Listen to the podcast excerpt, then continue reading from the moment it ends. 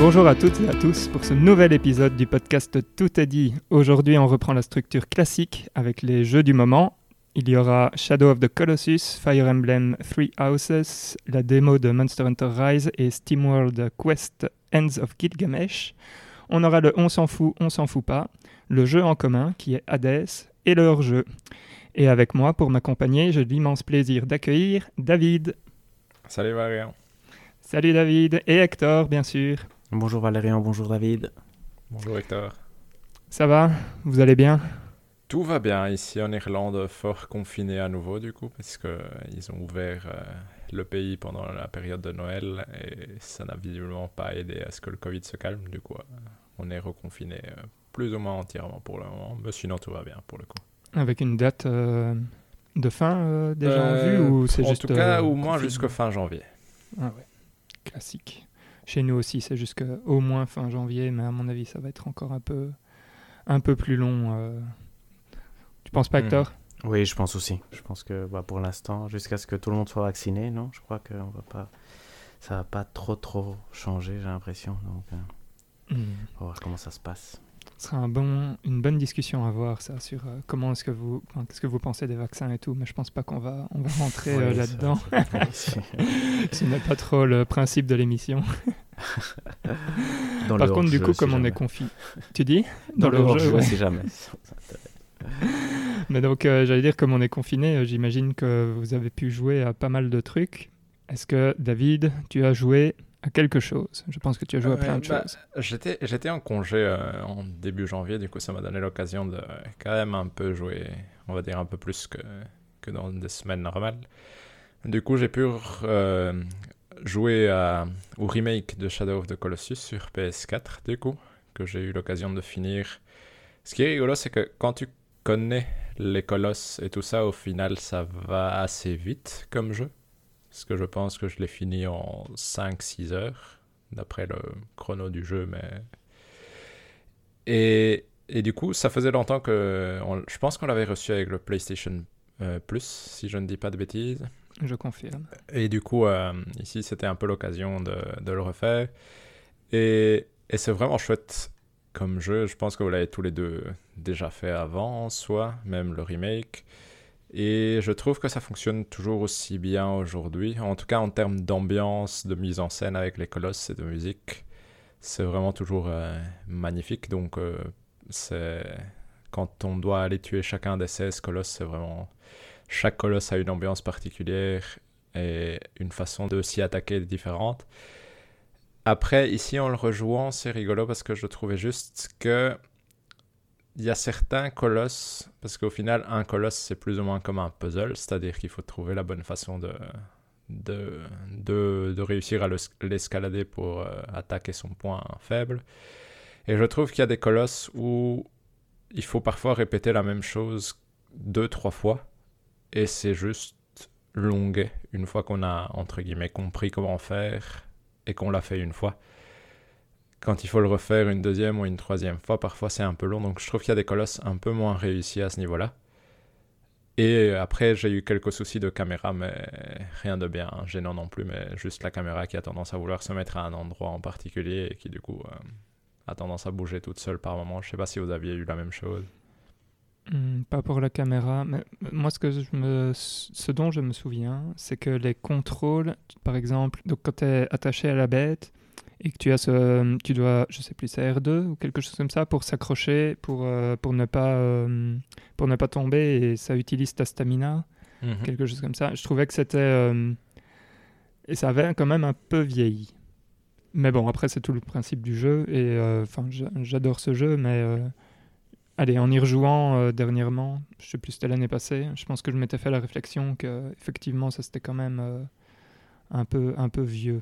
Mais je comprends. Mais moi, ça m'a vraiment plus dérangé dans le côté. Euh, c'est. Comment dire C'est vraiment ce côté de. Quand tu dois. Quand tu comprends comment t'attaquer un colosse, c'est chouette parce que tu te sens intelligent, tu l'escalades la première fois, c'est impressionnant, etc. Hmm. Parfois, tu vas rater parce que tu fais une bêtise ou tu as, essayé de, de, te mettre debout et de courir euh, pour avancer plus vite alors qu'il il fait des mouvements pour te renvoyer ailleurs.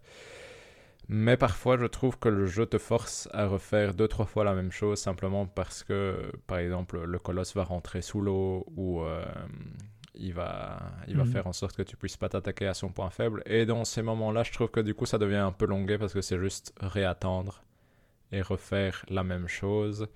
C'est pour ça, il y a deux, trois colosses qui m'ont un peu, euh, comment dire, que j'ai trouvé un peu longué et ennuyeux parce que j'essayais juste de réussir à refaire la même chose.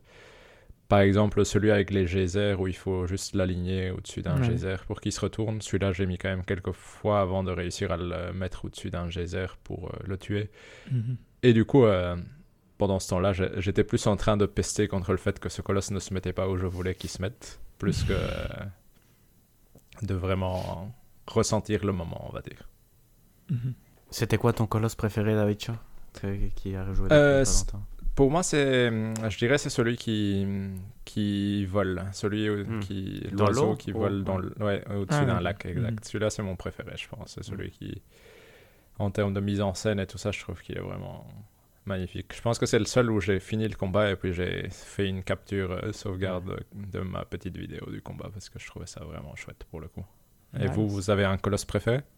Moi, j'ai un souvenir particulier du premier toujours. Moi, je trouve que le premier est génialissime. Et après le les autres. C'est lequel? C'est celui qui ressemble à une vache ou? Non, c'est le géant. Il y en a C'est vraiment un, colosse. Il y en a un, le deuxième, je pense, que... à côté de la mer, à côté de la plage. Oui, à côté d'une plage, dans un... à côté d'une mm. grotte. Ça, c'est le deuxième, je mm. pense, de celui dont parle Valérian. Et, mm. euh, Mais le premier, je trouve que la, la première séquence, quand tu arrives, quand tu sais pas exactement ce que tu vas trouver, mais même si on savait probablement tous à l'époque ce, ce, que ça allait être, parce qu'on avait vu les images, mais c'est vrai, je trouve que ça, c'était vraiment spectaculaire. Ok, mais du coup, du coup je trouve que c'est chouette à jouer comme jeu. Mais c'est clair qu'il y a certains côtés qui ont vieilli. Donc je me demande si quelqu'un qui prend le jeu aujourd'hui. En soi, c'est plutôt, je comprends que ce soit un jeu qui puisse diviser, dans le sens où euh, il est évidemment en général très bien accueilli, etc. Parce qu'il a quand même des qualités qui sont clairement différentes de ce que font la plupart des jeux. Mais c'est clair qu'au niveau mécanique de jeu, parfois ça peut. Euh, souffrir quand même. Et du coup, je peux comprendre que certaines personnes aient un peu du mal. C'était un de mes jeux du mois que j'ai trouvé quand même vraiment chouette. Et de l'autre côté, j'ai joué au DLC euh, de Fire Emblem Three Houses, donc sur Switch. Euh, j'avais fini le jeu de base il y a longtemps quand même. C'était il y a deux ans, c'était en 2019. Donc, euh, Et du coup, ici, j'ai acheté le DLC qui contient une partie histoire avec une nouvelle classe que tu peux diriger en tant que prof. Et le DLC dure, je dirais, plus ou moins 10 heures. C'est donc c'est cette mission. Et ça reprend même, exactement le même fonctionnement que le jeu de départ en termes de combat, sauf que tu n'as pas, pendant les 10 heures, l'option de développer des relations avec tes étudiants. Donc toute cette partie-là est mise de côté. Donc c'est mm. vraiment plus une série de quêtes que tu vas faire avec une histoire qui avance linéairement.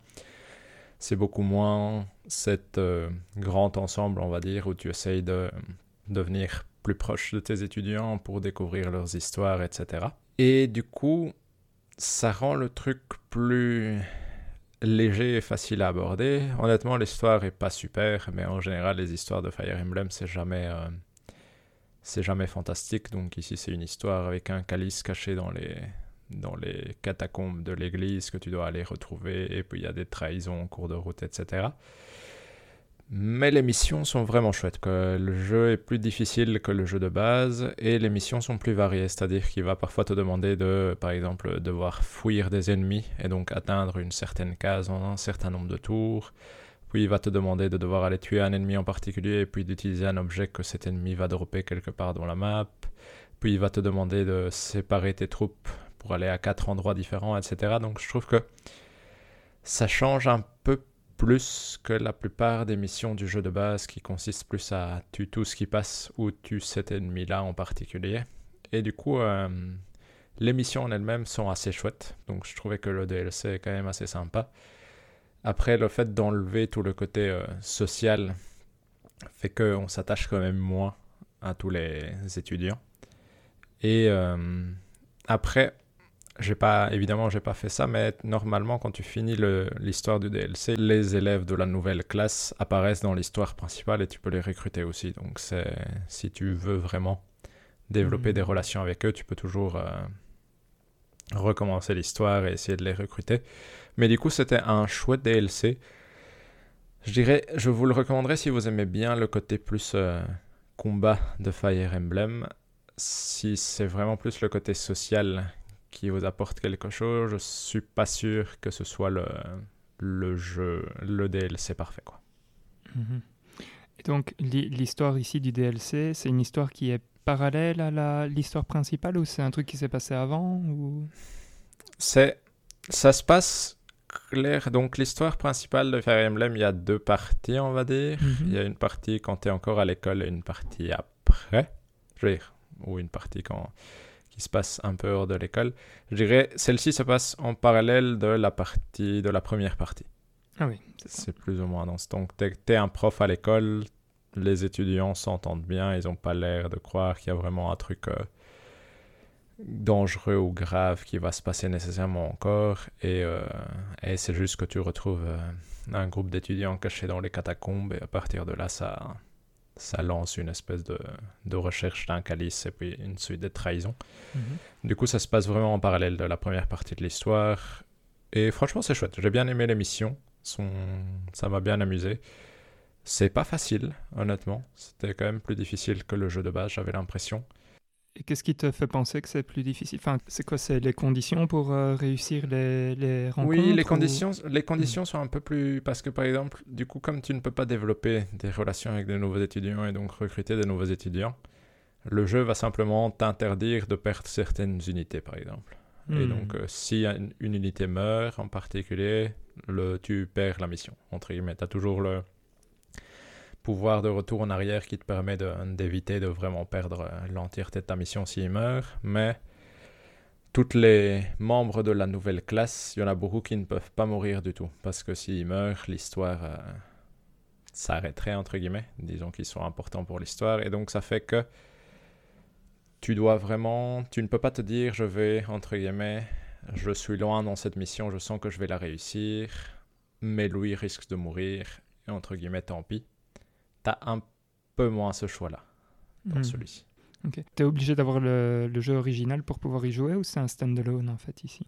Non, t'es obligé d'avoir le jeu original. Par contre, tu peux commencer cette histoire euh, tout à fait en parallèle de l'histoire principale. C'est-à-dire tu ne dois pas avoir commencé l'histoire principale pour faire cette histoire-ci. Ok. Mais tu dois avoir le jeu de base pour pouvoir y jouer. Donc, euh. Très bien. Mais du coup, ça c'était pour moi mes deux jeux du moment. Donc, euh. Pas mal. On voit que monsieur a du temps, c'est bien. oui, c'est vrai que c'est chouette. toi, Hector?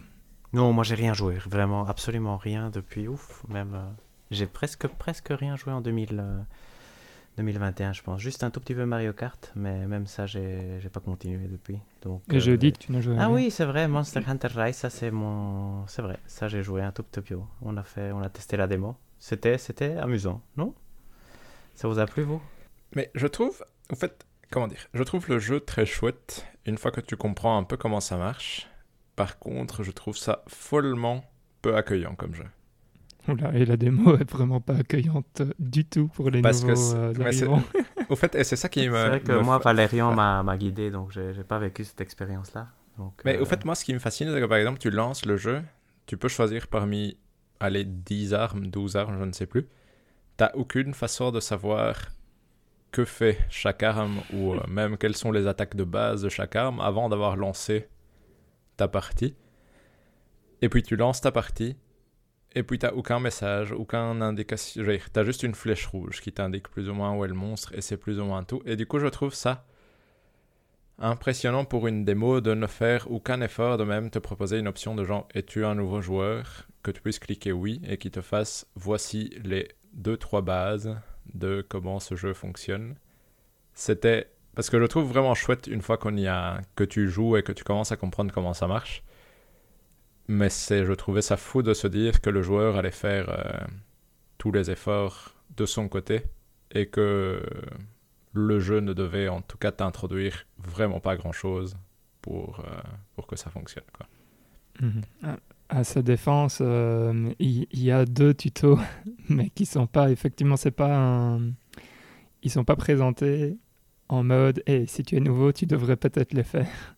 Parce que je pense qu'effectivement, en fait, quand tu, quand tu arrives, tu as les quatre. euh, allez, si tu joues pas en ligne, tu as, quatre, euh, quatre options.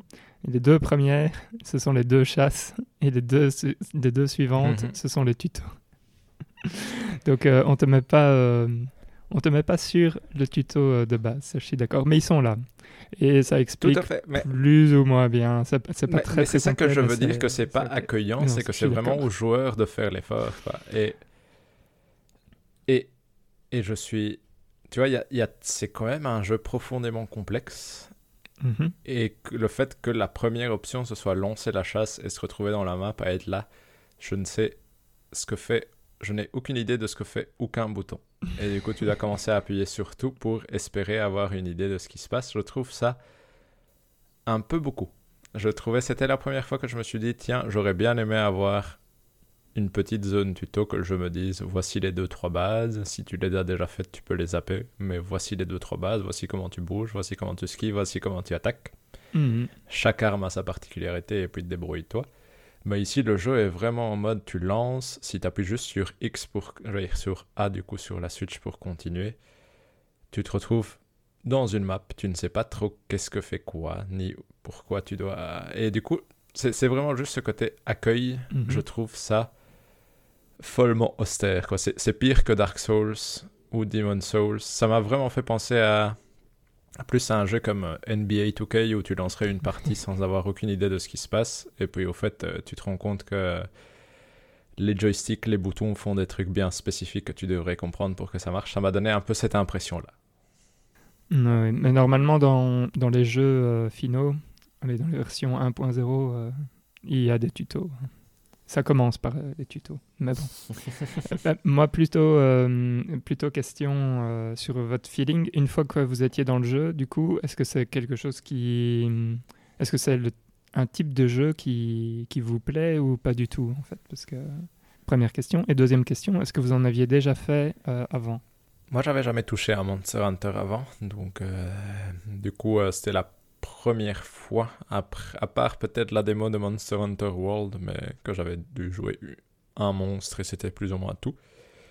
Euh, je trouve l'idée très chouette et le feeling euh, assez sympa pour le coup. Mhm. C'est-à-dire euh, ce côté de devoir un peu vraiment faire attention à tes attaques et à la façon de gérer un peu ton endurance pour t'en sortir. Mais, comment dire? C'est c'est un jeu qui donne un peu envie de s'y plonger plus pour pouvoir justement devenir plus ou moins correct comme joueur parce que euh, au début tu as vraiment l'impression d'appuyer sur les boutons et d'essayer de faire des trucs malins mais la plupart du temps ça fait des bêtises. Hum, David est après- mort à chaque fois, hein, je précise. oui, moi c'est pour ça, c'est c'est ce que j'allais dire. Ça clairement le. la- mais, mais du coup, c'est plus. euh, je sais pas si juste de chasser des monstres et une boucle qui me motivera assez pour jouer très très longtemps. Comme je sais que Hmm. d'habitude, c'est des jeux qui se jouent plus sur le long terme de looter des choses, améliorer ses armes, revenir tuer les mêmes monstres pour avoir des objets, etc. Ça, je ne sais pas si cette boucle-là fonctionnera, mais je trouve le gameplay en lui-même et le combat contre les monstres assez chouette pour le coup. Et Toi, Hector?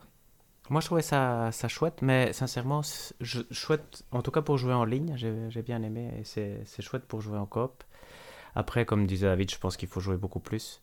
Et moi, les jeux complexes en général m'attirent moins que les jeux simples. Et donc, lui tout seul, je suis 100% sûr que j'y jouerai jamais. Toi, j'ai mais en ligne, je trouve que c'était vraiment chouette, sincèrement. Donc, euh, Et toi, Valérian, t'en as pensé quoi Tiens, toi qui avais fait d'autres Monster Hunter? ça reste, euh, ça reste très sympa. J'aime bien. euh, alors là, maintenant, j'ai peur de dire des bêtises parce que comme j'ai pas joué euh, non plus à tous les Monster Hunter, je sais pas si euh, un, jour c'était dans dans les hum, dans les précédents épisodes ou pas. Mais par exemple, l'addition du, du chien euh, pour juste pouvoir aller dessus et, juste aller plus plus vite d'un point A à un point B, ça c'est vraiment c'est vraiment très bien en qualité de vie. Et sinon, bah, les, les nouveaux mouvements, bah, il faut, faut s'y faire un peu. En gros, ils ont. Allez, tout ce qui est de base est plus ou moins la même chose. Mais par exemple, euh, tout ce qui est hum, jeu avec le. Comment ça s'appelle Le philoptère. Euh, tout ça, c'est nouveau. Et donc, euh, typiquement. Enfin. euh, là, je vois que je gère pas encore très bien tout ça. Et donc, ça me. moi, ça me plaît assez bien comme, comme principe, je dois dire.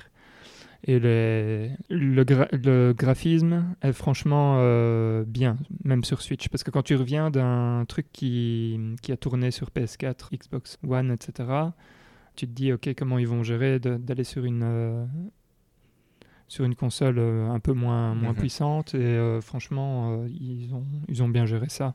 Et ce que j'aime bien, c'est que c'est de nouveau des, des maps en, en un, toutes ouvertes. Et pas. Mhm. euh, parce que dans les précédents, enfin avant World, c'était des maps qui étaient euh, coupées. Et donc, euh, tu devais, quand tu allais de la zone 1 à la zone 2, en fait, tu avais une sorte de mini-écran de- noir de chargement. Et euh, les zones étaient beaucoup plus fermées, quoi, du coup, comme ça. Et tu étais obligé de taper ta boule de peinture sur, sur la bestiole pour être sûr de pouvoir. Enfin, parce que comme tu peux pas la suivre vraiment avec tes yeux, Mhm. euh, si tu tapais pas la boule de peinture, elle pouvait se barrer euh, dans la zone 2 alors que toi tu étais dans la 1 et puis tout de suite aller dans la 3. Et toi quand tu arrivais dans la 2, elle était déjà plus là et tu savais pas très bien si tu devais aller dans la 3, dans la 4 ou enfin bon bref, euh, ce genre de bêtises. Et euh, donc euh, ça franchement, je trouve ça je trouve ça vraiment bien. Donc ouais, moi je suis ouais, j'adore ce, ce type de jeu donc euh, donc je vais l'acheter. On, et on sait à l'avance que c'est ton jeu de l'année presque, c'est ça qui est beau. C'est son top pick pour la Fantasy League, rappelons-le. c'est pas mon numéro 1, je pense. Ah, C'est quoi ton numéro 1 alors c'est- C'était peut-être mon numéro 2. Mais du coup, C'est euh, quoi ton numéro 1 Valérian juste pour- Euh, je pense que c'était euh, Horizon. Non, non, non, c'est pour la Fantasy League, c'est le numéro ouais, 1, c'est Monster Hunter. hein. C'était ton premier. Donc. Ah, euh, c'est celui que j- là que j'ai pris en ouais. tout premier. Tout Ouais, tout à fait. Et ton, pour jeu, ton jeu le plus attendu, c'est quoi sinon? Elden Ring, peut-être. Ouais, peut-être. Certainement. Disons, disons. Quand même, quand même. Ça doit être ça. Mais Sinon- disons que je suis, ouais. je suis un peu comme Hector. Je pense que si on y joue ensemble, ce sera très chouette. Tout seul, je ne suis pas sûr que euh, je resterai euh, 100 heures sur ce jeu-là. Quoi. Mhm. Vous savez euh, combien d'heures j'ai à World? Enfin, World Iceborne. euh, 250, confondu. moi, j'ai- 300. Ouais, 350. Ouf. Ah. Voilà. Bon, après, il y en a beaucoup qui. Il y a beaucoup d'heures qui sont perdues dans les menus parce que je pense que quand je l'ai repris. euh, allez, cette semaine.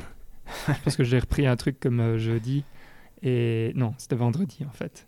Et euh, je pense que j'ai déjà mis euh, genre 4 heures juste dans les menus où je faisais pause et j'éteignais la télé pour m'occuper du petit. Donc, Mais beaucoup d'heures étant 40, Ouais, ou beaucoup d'heures étant 150. Euh, non, à dans mon avis, tous ça les cas, ça ne change pas l'échelle. euh, ça, ça sera sans doute plus 40. Valérian a passé plus de temps dans les menus de Monster Hunter euh, World que moi dans n'importe quel jeu de tous les temps. Bon, voilà. Merci pour la petite blague. Non, je, je- je me disais, c'est quand même fou. Mais c'est génial. C'est vrai que c'est chouette, en tout cas. Non? Mais oui. Oui, oui, non, franchement, il était pas mal. La démo était pas mal. Et euh, moi, de mon côté, j'ai joué un peu sur Stadia et j'ai principalement joué à SteamWorld Quest Ends of Gilgamesh, qui est un Mhm. jeu de rôle euh, basé. C'est un jeu de rôle au tour par tour avec des cartes, en fait. Et qui, et qui franchement, était très, très sympa. En fait. euh, Enfin, je sais pas si vous connaissez le principe, mais donc le, le principe ici, c'est, comme j'ai dit, au tour par tour avec des cartes jeux de rôle euh, classiques. Et en fait, euh, le, le truc, c'est que hum, dans les mécaniques, donc chaque personnage a un deck de 8 cartes. Donc en fait, ce sont des très petits, des très petits decks. Mais par contre, il y, a, euh, il y a moyen d'acheter et d'améliorer euh, les cartes. Et tu en as un paquet pour, euh, pour chacun des personnages. C'est assez fou. Donc tu peux vraiment t'amuser à faire des combinaisons euh, folles. Et ce que, ce que je trouvais assez sympa, c'est que donc à chaque fois que tu avais de nouvelles cartes, ça- enfin même si tu avais un deck qui fonctionnait, euh, je me disais quand Mhm. même, je vais, je, vais, ch- je vais changer, je vais faire un nouveau, euh, un nouveau type de, de truc, essayer tel type de combo ou quoi. Et en fait, le jeu est, est assez bien fait que pour que ce soit pas frustrant, dans le sens où à chaque fois ça réussissait quand même euh, au moins un petit peu. Et donc j'étais là genre, ah, peut-être que je devrais retirer telle carte pour rajouter telle autre, et ça irait encore mieux. Mais donc tout fonctionnait, quoi, entre guillemets. Et, donc ça, c'était vraiment, vraiment sympa parce que euh, du coup, tu n'es pas, frustré euh, de te dire, ouais, il faut vraiment euh, optimiser à mort. Non, ici, c'était très, très sympa et, franchement, ça se, ça se jouait très, très bien. Et le système, en fait, est assez rigolo parce que donc, quand tu es dans, dans le jeu, donc tu vas tirer par tour, je sais plus, c'est 5 ou 5 cartes, quelque chose comme ça, et tu en joues 3. Donc, euh, ouais, en fait, tu as, tu, tu as trois personnages qui sont euh, à chaque fois euh, dans ton équipe. Mhm. Et donc, tu dois choisir trois cartes.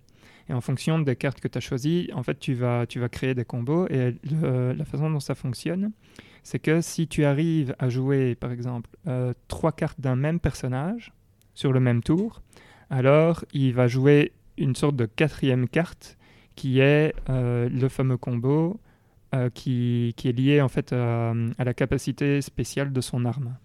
Euh, voilà. Donc imaginons, euh, tu vas faire, euh, ah bah voilà, euh, j'ai le, le crapaud vert, j'arrive à avoir trois de ces cartes, je vais les jouer, et d'office, tu vas avoir un, un quatrième effet qui va être, je vais soigner tout le monde dans l'équipe, euh, qui va être gratuit. Quoi. Donc ça peut être un buff, ça peut être un soin, ça peut être une attaque supplémentaire euh, au tour prochain, ou même une attaque euh, supplémentaire dans ce tour-ci, ce genre de choses. Et franchement, c'est assez euh, sympa parce que du coup, ça te force à, à essayer de, de garder certaines cartes en te disant, bon, celle-là, je ne les joue pas, mais au prochain tour, enfin, j'espère tirer tel truc pour pouvoir justement jouer trois cartes d'un même personnage. Et alors, en fait, ce qui est euh, là où, où tu as tout le jeu avec ce truc-là, c'est que tu as un, système où tu as deux types de cartes. Tu as des cartes normales qui, qui coûtent rien et qui, quand elles sont jouées, quand elles sont jouées pardon, font monter euh, une sorte de jauge euh, de rouages. Et en fait, ces rouages, c'est le prix d'autres cartes. Donc en fait, il faut avoir une sorte de balance entre, bah voilà, j'aimerais bien jouer cette carte qui coûte 2, et donc je dois jouer deux cartes qui coûtent rien pour pouvoir faire monter ma jauge à deux rouages avant de jouer euh, la carte euh, suivante. Et donc tu as des tours où tu essayes de, de, faire monter ta jauge pour pouvoir faire des tours euh, plus tard, des attaques plus puissantes et ce genre de choses. Et franchement, c'est... Allez, c'est vraiment très agréable. Et le fait que tu que, que 8 cartes par personnage, ça fait que tu, tu sais... allez, tu sais assez bien prévoir dans la façon dont tu construis tes decks qu'est-ce qui pourrait fonctionner pour que ce soit assez pour pouvoir jouer tes cartes qui coûtent, euh, qui coûtent des rouages. Quoi. Je sais pas si c'est très clair ce que je viens de dire, mais euh, en gros, dans le deck building, c'est assez, assez facile de se dire ah bah je dois mettre, euh, je sais pas moi, 10 cartes qui coûtent, qui coûtent rien mais qui vont, me, qui vont me faire monter la jauge. Et si je joue ces 10 cartes-là, ben, je peux jouer, allez, je sais pas moi, 10 cartes qui coûtent 1 et, et 4 cartes qui coûtent 2, quoi. J'invente euh, comme ça. Mhm. Et donc, euh, enfin, c'est c'est assez bien, euh, c'est assez bien foutu comme ça. Donc, donc, je dois dire que c'est, allez, dans, dans la mécanique, c'était vraiment très très chouette. Et alors, sinon, bah, l'hi- l'histoire est pas, enfin, c'est pas, ça casse pas euh, trois pattes à un canard comme on dit, mais euh, c'est les dialogues sont, sont assez marrants. En fait, c'est assez enfantin comme ça, mais il y a, de- il y a deux, deux, trois petites vannes euh, qui sont, qui sont bien sympas c'est gentillet comme tout. Et, les- et les dessins, euh, enfin le style graphique, c'est un style graphique un peu dessiné comme ça, et, très chouette aussi. Donc euh, c'est un bon petit jeu que je recommanderais euh, fortement, euh, je dois dire. C'est long comme jeu ou c'est... Non, c'est pas très long. C'est, je pense que je l'ai fini en une petite dizaine d'heures. Donc je pense que j'ai mis euh, 10 ou 11 heures dedans et, je l'avais fini. Donc non, franchement, c'est en plus pour un jeu de rôle, c'est un jeu de rôle qui se finit encore assez vite. Mhm. Et alors sinon, et c'est là que j'ai envie de tester un truc, euh, je vais vous faire écouter la musique, une musique en particulier, et euh, vous allez me dire ce que vous en pensez.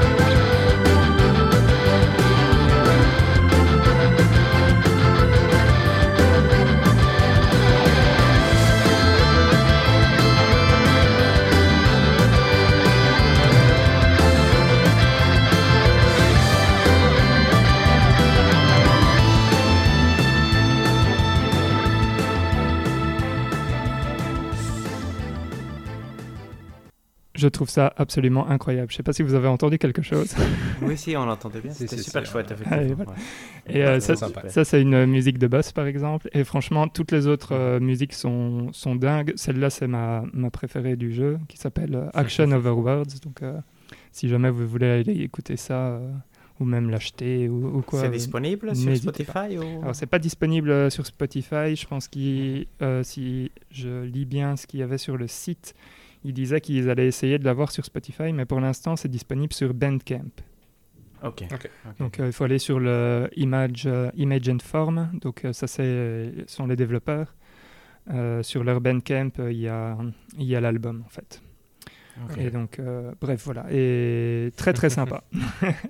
Je dois dire que j'étais assez fou quand, quand on. Ça, c'est vers la fin du jeu. C'est une musique de boss. Et quand tu arrives sur ce boss-là, alors quand on a parlé euh, pendant tout le jeu, tu te dis, OK, ça va être cool. Et puis, tu as la musique qui, en plus, est- enfin, rajoute à la tension et euh, au côté épique euh, du, du combat. C'est franchement exceptionnel.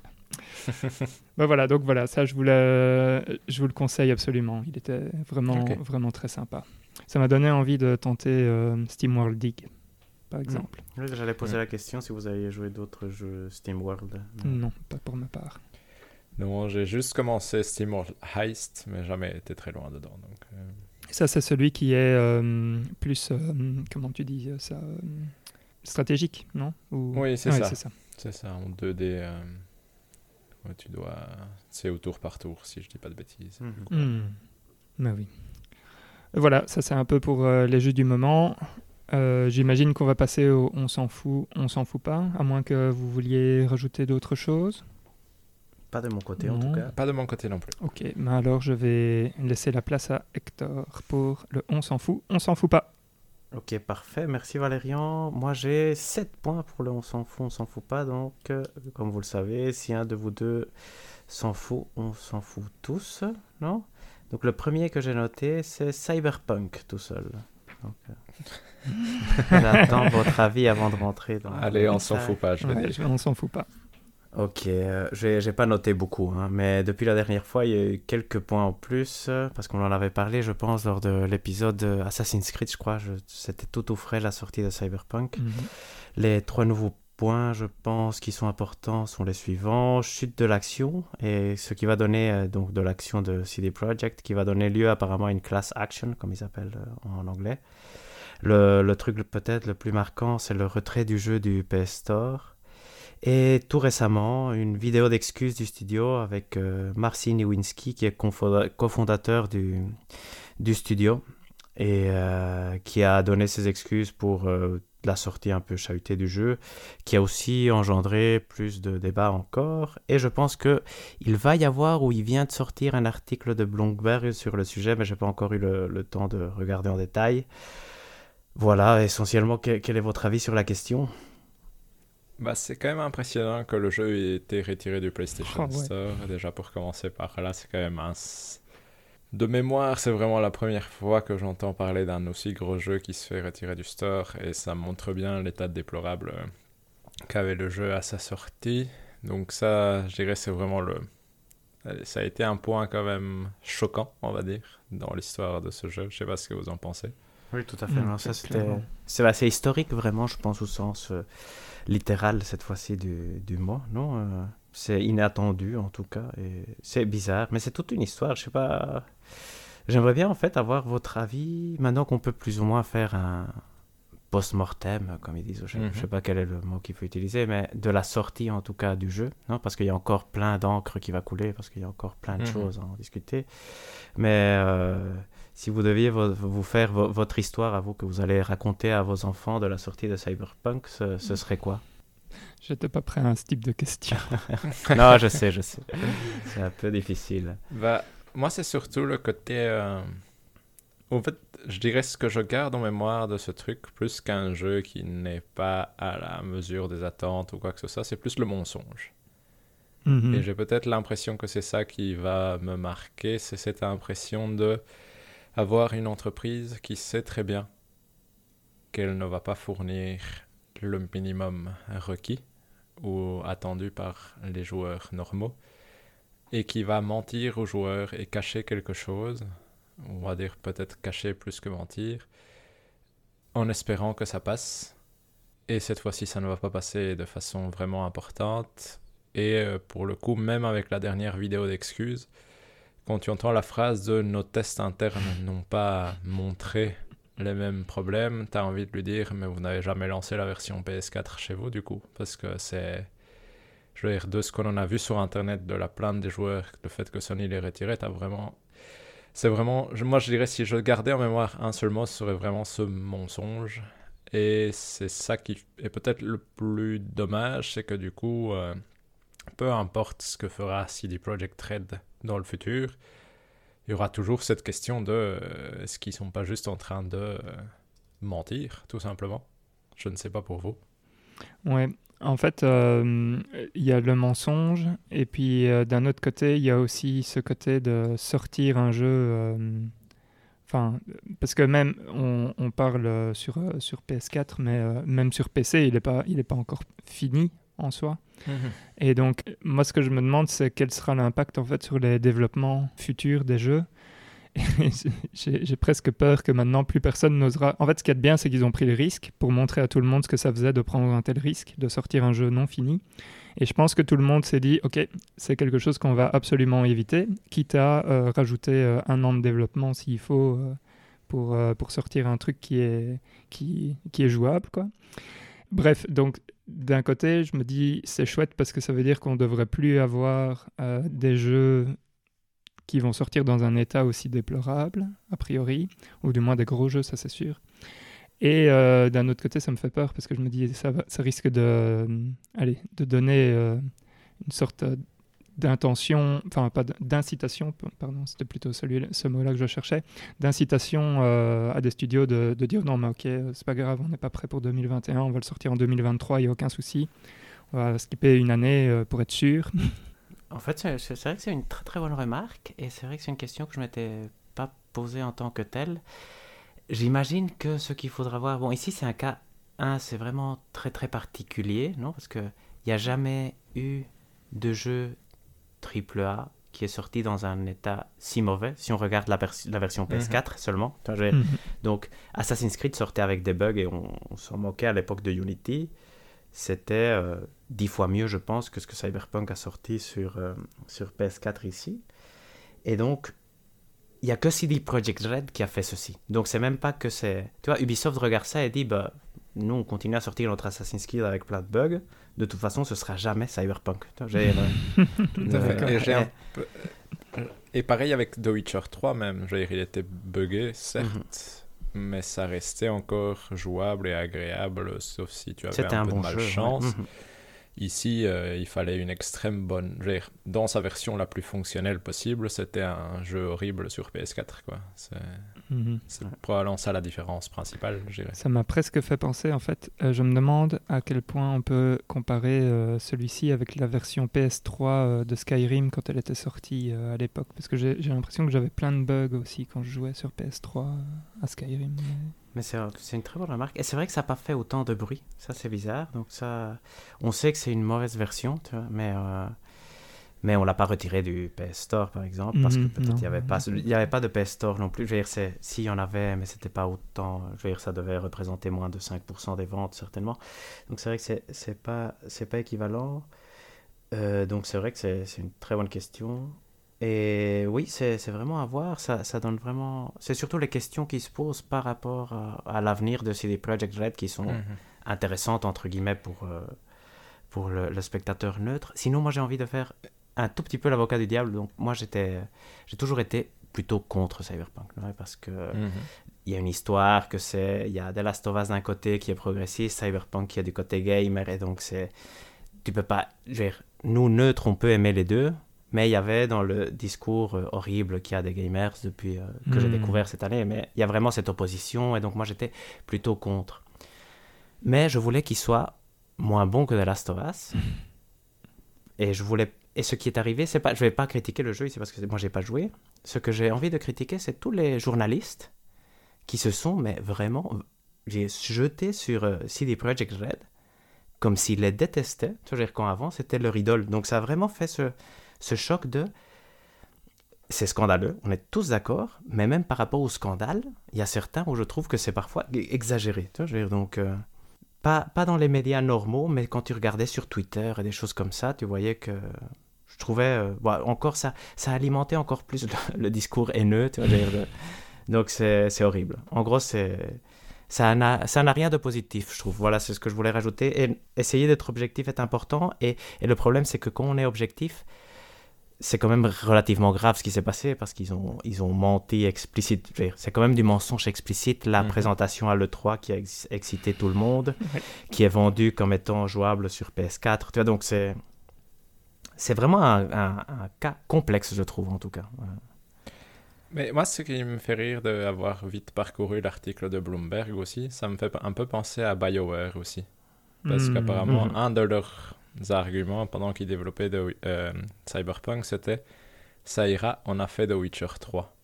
Ah ouais. et ça. me faisait penser un peu à The BioWare Magic dont mhm. BioWare avait tendance à utiliser. Et du coup, euh, ça prouve.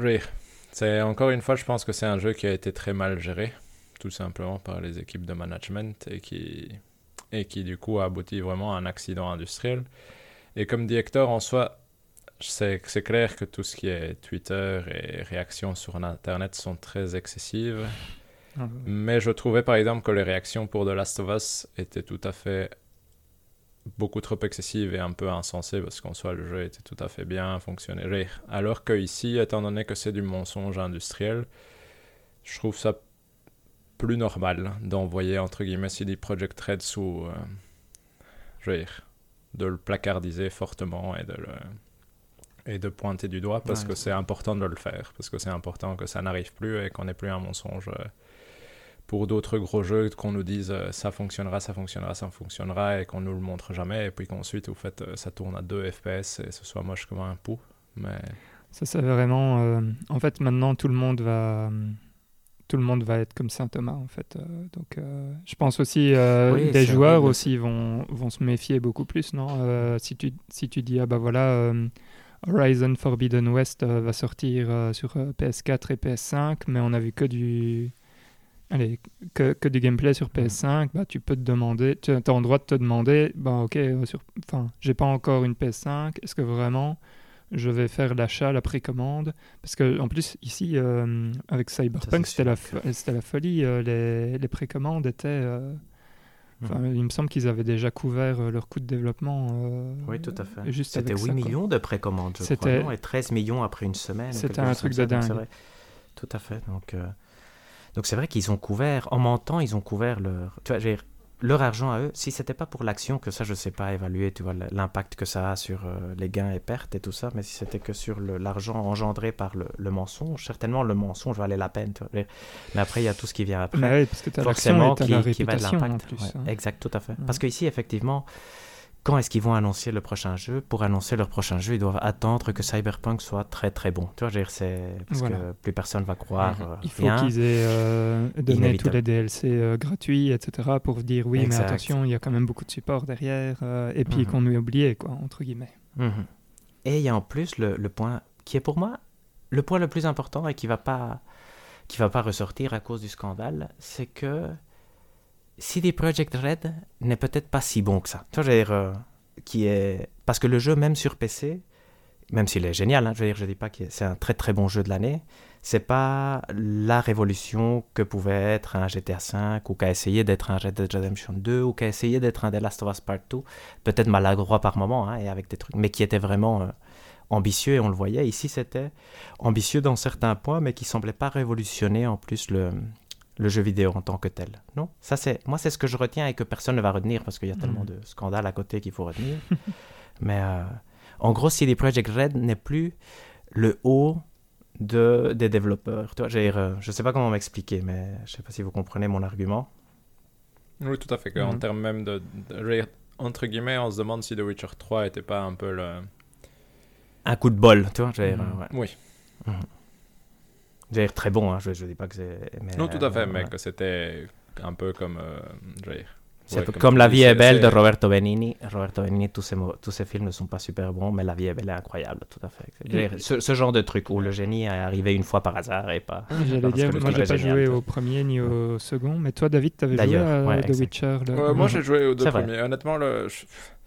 il y a des côtés sympas dans les deux premiers. Après, euh, honnêtement, c'est les jouer aujourd'hui, c'est un peu difficile. Honnêtement, surtout euh, le premier, le système de combat est un peu bizarre. Le jeu est relativement moche. Et en soi, c'est sympathique, mais je trouve pas. Entre guillemets, aucun des deux premiers ne m'a vraiment enchanté. Le troisième était m'a enchanté, du coup était clairement meilleur que les deux premiers.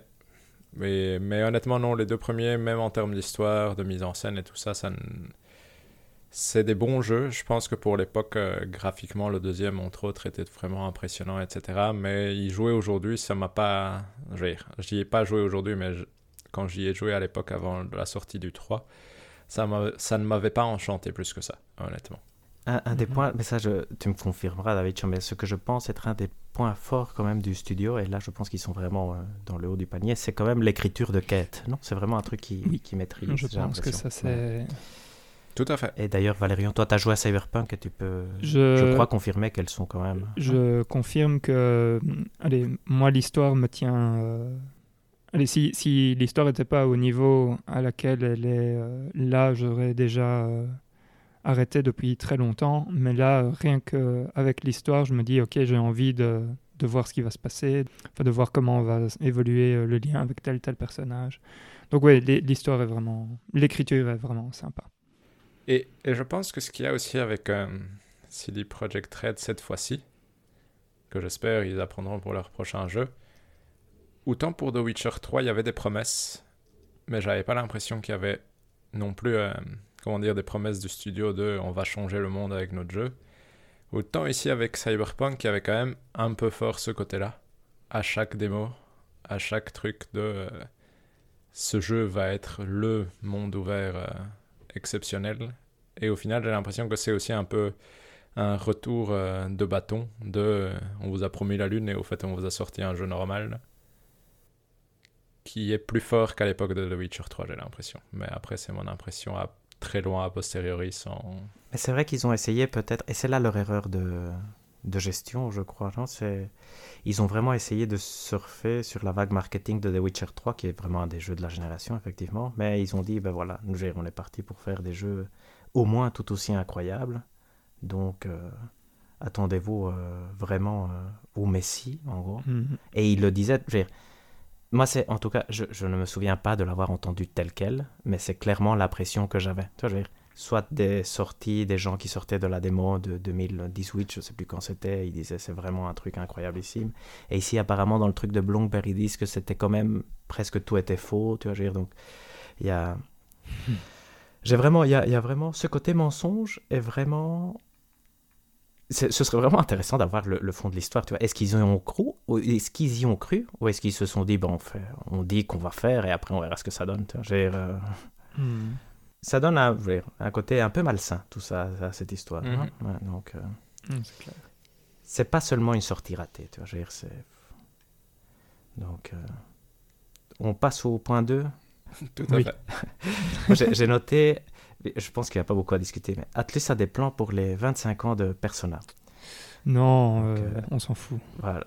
Je, je pense aussi, mais intéressant, intéressant, intéressant. Ouais, Qu'est-ce qui est intéressant? Moi, je rajoute, c'est que c'est une des prédictions de Valérian quand même. hein. Donc, euh, ici, on commence à, à- à comprendre que on a tous travaillé nos prédictions et qu'il y a du vrai tu vois, dans, dans ce qu'on essaye de dire. C'est important de Je dire que que, que la news est arrivée un jour ou deux jours après l'épisode Ouais, où on a exact. fait les prédictions, je Ouais, pense aussi. Tout à fait, tout à fait, tout à fait. Donc c'était c'est pas parfait. Ça c'est impressionnant. C'est donc ils ont attendu que Valérian euh, prédise pour dire ah, c'est pas une mauvaise idée ce que Valérian est en train de dire. Donc, autre autre point que je trouve important, c'est que les prédictions marquent un peu le lore de, de toute la saison du podcast Tout est dit pendant l'année, parce que c'est un peu euh, ce qui est les, les news marrantes qui pourraient apparaître, qui seraient liées à nos prédictions, vont toujours avoir une place particulière dans, particulière dans notre cœur.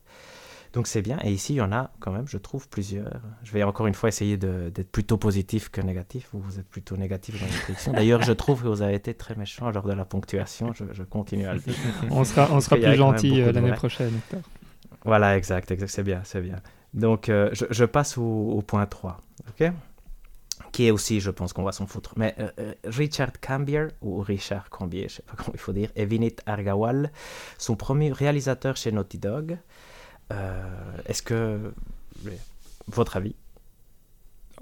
Est-ce que vous en foutez ou pas? Moi, a priori, je m'en fous, mais... Ouais, ben voilà. s'en fout, je Donc, juste, juste dire que c'est probablement pour faire le multijoueur de The Last of Us partout, Mhm. mais c'est la seule info qu'on a et on sait rien dire de, plus, de toute façon. Tout à fait. Donc, euh, numéro 4, ça, ça pourrait donner lieu à une discussion. Gen Design tease son nouveau projet. Je trouve ça rigolo parce que c'est aussi une réaction tout à fait. Je trouvais ça chouette. Mais sinon, à part ça, honnêtement, il n'y a Ouais, pas on grand chose s'en à dire. Donc voilà, juste une image, on sait, on sait rien d'autre. Ça n'infirme pas la prédiction de David pour l'instant, ça Voilà. tend à la confirmer. Il a déjà des points, comme Valérian aussi, je trouve, a des points déjà dans ses prédictions, parce, que, Exact. parce que ça frôle la vérité. Moi, j'y Euh, crois. Moi, j'y crois. Le 5, je sais pas si on va en discuter. Achat de Next Level Games par Nintendo, j'ai marqué. Ah. En fait, j'ai envie de dire on s'en fout, et en même temps, allez, c'est la première fois que tu entends depuis je sais pas combien d'années que Hmm. Nintendo achète un, un studio. Ouais, on va dire on s'en fout pas parce qu'il y a Ouais, faisons un petit, on s'en fout pas. Allez, un petit, tout petit, on petit. s'en fout pas. Donc c'est juste que j'ai pas énormément à dire de toute façon. C'est le studio qui a développé Luigi's Mansion 3, ouais, et donc euh, qui a été racheté par Nintendo. Ce qu'il faut retenir, bon, c'est ils avaient développé d'autres jeux pour Nintendo avant, dont Lu- Luigi's Mansion Dark Moon et Metroid Prime Federation Force. Et donc on s'en doutait qu'ils allaient racheter. Je veux dire, c'était une possibilité tout à fait envisageable, mais ce qui est intéressant, c'est peut-être que c'est le premier achat d'un studio depuis. Est-ce que vous savez quel est le dernier studio qu'a rajouté euh, Nintendo? C'était en Monolith, 2007, et voilà, c'était Monolith. Monolith a Ah. fait quoi? Euh, c'est Xenoblade. Parfait, parfait. Donc voilà, donc euh, est-ce que vous avez quelque chose à rajouter? Bah non, t'as Euh. as dit euh, ce, que, ce que moi je trouvais incroyable. Et c'était donc 2007, hein, c'est fou. De, de Mhm, ce que exact. je comprends bien, si je peux rajouter quelque chose, de c'est donc le studio, c'est le studio qui a fait aussi euh, Super euh, Luigi's Mansion 2 et Mario Strikers. Donc en soi, ils ont vraiment développé que pour Mhm. Nintendo depuis des années. Et si je comprends bien, c'est le studio qui était vendeur aussi. Donc euh, c'est Oui, pas nécessairement un choix purement Nintendo de se dire on va les racheter parce que Mhm. on en a besoin maintenant, mais c'est plus le studio qui recherchait quelqu'un pour euh, D'accord. Entre guillemets, euh, le prendre sous son aile. Et du coup, Nintendo a trouvé ça naturel, je pense, de, de Ouais. sauter sur l'occasion, ce qui paraît tout à fait raisonnable, vu que Luigi's Mansion 3 était vraiment chouette pour le coup. Mhm. Le prochain jeu sera, selon vous, euh, Luigi's Mansion 4 ou... ou- J'espère en tout cas, parce que le 3 était vraiment super, super chouette. Honnêtement, c'est. Qui continue là-dessus. Mario Strikers, c'est quoi C'est un jeu de foot? C'était le jeu de foot de GameCube, je pense. Mhm. Ça, j'aimerais bien jouer, juste pour voir ce que c'était. On va ressortir une vieille GameCube. Oh, qu'ils sortent, ils vont. Il n'y a aucun plan pour l'instant de faire une game, de rajouter des jeux GameCube ni Nintendo 64 dans leur abonnement, non? Non. Non. Tristesse. Ça, c'est- ça, c'est un peu dommage, ouais, exact. Même si, sincèrement, je joue pas. J'ai joué à Donkey Kong il y a, bon, il y a Il est longtemps. bien. Donkey Kong Country 2, peut-être c'est incroyable. ouais. mais j'ai joué, j'ai joué 10 minutes. Mais il était, je, je me suis dit, ah waouh, quel jeu. Tu vois, j'ai, euh, Mm. donc, euh, euh, je passe au point 6. Yes. Mhm. Disney ressort la marque Lucasfilm Games. On, s'en fout pas. On s'en fout pas. Donc, euh, il y a deux grosses annonces. Je, je vais dire qu'il y a deux grosses annonces et une non-annonce qui devrait arriver bientôt. c'est un jeu Indiana Jones développé par Machine Games. Donc, ça, c'est les gens qui ont fait Wolfenstein. Et en plus, apparemment, le project leader ou, ou celui qui va diriger le projet, c'est Todd Howard. Donc, c'est le créateur de Skyrim et, des derniers Fallout. Et il y a un jeu Star Wars en monde ouvert développé par Massive Games. Et Mhm. bien sûr, la non-annonce, c'est qu'on attend le jeu Star Wars de Naughty Dog. non? Ouais. À part ça, à part ça, je trouve que c'était quand même. C'est 15 jours, euh, à 15 jours près, euh, je voudrais des points presque pour cette prédiction. si- Qu'est-ce que vous en pensez? Moi, je, trouve que c'est pas une mauvaise idée en fait de ressortir la marque. Moi, je, je trouve que c'est des chouettes licences. Indiana Jones, commençons par Indiana Jones qui est. Ouais, les deux, on n'a pas beaucoup d'infos, mais Indiana Jones, je trouve, Machine Games, les Wolfenstein sont apparemment très très chouettes. Donc, on- moi j'ai joué au premier, j'ai Mhm. beaucoup aimé. Le 2 apparemment est vraiment très très bon, mais, mais j'ai pas, pas joué. Todd Howard, c'est c'est une légende vivante a, a priori. Il vient d'un semi-échec avec les deux derniers Fallout, mais, mais il reste quand même avec quelqu'un qui a une aura très très grande.